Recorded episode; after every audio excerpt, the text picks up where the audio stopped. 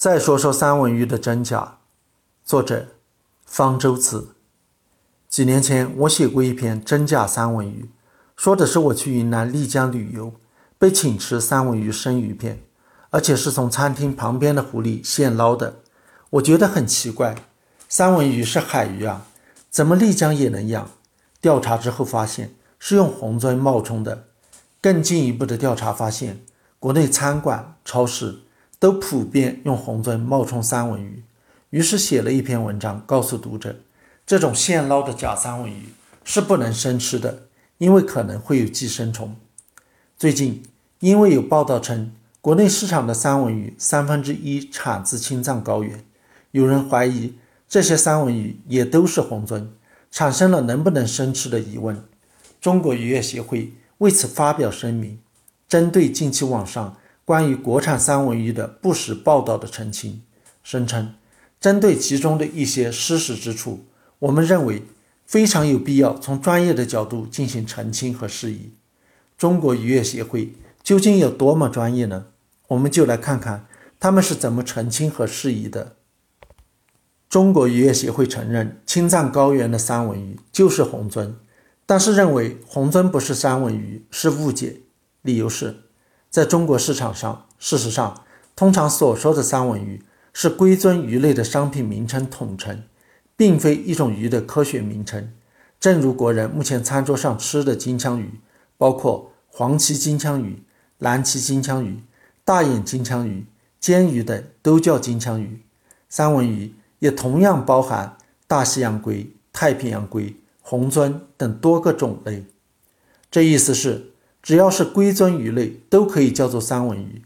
龟尊鱼类有两百多种，价格味道差别很大，全当成三文鱼来卖，叫消费者怎么辨认？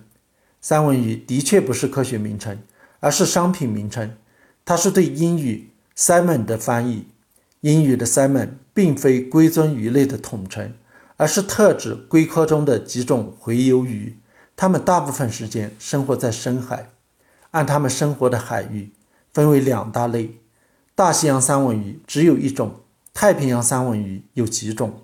红鳟虽然和这些鱼的亲缘关系很近，但是是不被叫做三文鱼的。美国寿司店也绝不会有红鳟来做三文鱼生鱼片。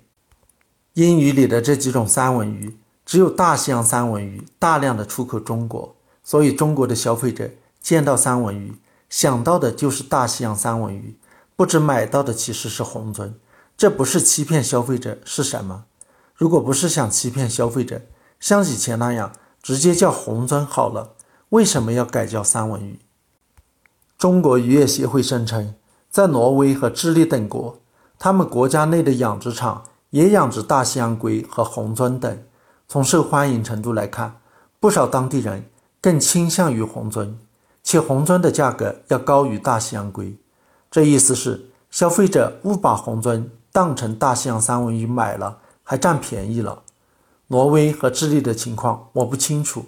美国市场上红鳟比三文鱼便宜，而且我们现在谈的是中国市场，中国市场上的红鳟价格要比大西洋三文鱼，也就是所谓挪威三文鱼要便宜得多。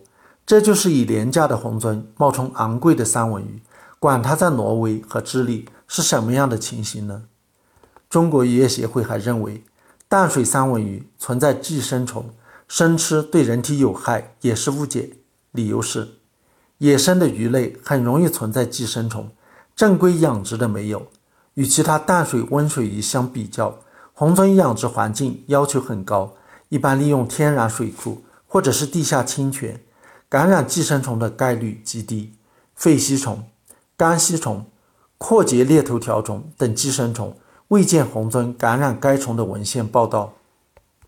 事实上，红鳟很容易感染寄生虫。红鳟能够寄生二十三种原生生物寄生虫和至少一百六十九种后生生物寄生虫。不仅野生的红鳟容易被寄生虫感染，养殖的红鳟同样容易被寄生虫感染。例如，对丹麦的红鳟淡水养殖场的抽查。发现了十种后生生物寄生虫和十种原生生物寄生虫，这些寄生虫中有的能够感染人体，例如著名的阔节裂头条虫。中国渔业协会声称未见红村感染该虫的文献报道，不知是很不专业的不会查文献报道呢，还是查过了，但是很专业的隐瞒下来呢？如果查过文献报道，就会知道红村很容易感染阔节裂头条虫。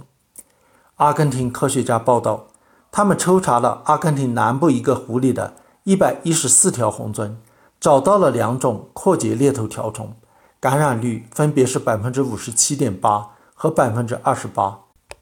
智利科学家报道，他们抽查了智利引进的虹鳟，阔节猎头条虫感染率高达百分之七十一。虹鳟肉中阔节猎头条虫感染率高达百分之六十二。对从十个智利红鳟养殖场逃逸的红鳟抽查结果，阔节猎头条虫感染率是百分之九点二，但是有的地方感染率高达百分之五十点九。智利科学家还抽查了智利南部八个养殖场的红鳟，发现阔节猎头条虫感染率是百分之六点七。可见，养殖的红鳟感染率。虽然比野生的低，但是也还有大约百分之七的感染率，绝不像中国渔业协会所说的概率极低，甚至没有。人如果吃了感染阔节裂头条虫的生鱼片，阔节裂头条虫有可能在人体小肠寄生，引起疾病。因为生吃三文鱼或者鳟鱼而感染了阔节裂头条虫的报道也非常多，韩国、日本以及我国台湾都有报道。幸好鱼肉里的寄生虫是可以经过冷冻杀死的。美国食品药品监督管理局的要求是，生鱼肉在零下二十摄氏度冷冻七天，或者在零下三十五摄氏度冷冻十五个小时才能食用。所以，如果喜欢吃生鱼片，不管是真的三文鱼或者是假的三文鱼，都一定要经过冷冻处理才能食用，不要吃没有经过冷冻处理的。更不要吃现捞的。中国渔业协会不告诉人们应该如何正确的食用生鱼片，却欺骗公众养殖的虹鳟不会有寄生虫，生吃没事，无视公众的健康，这不是害人吗？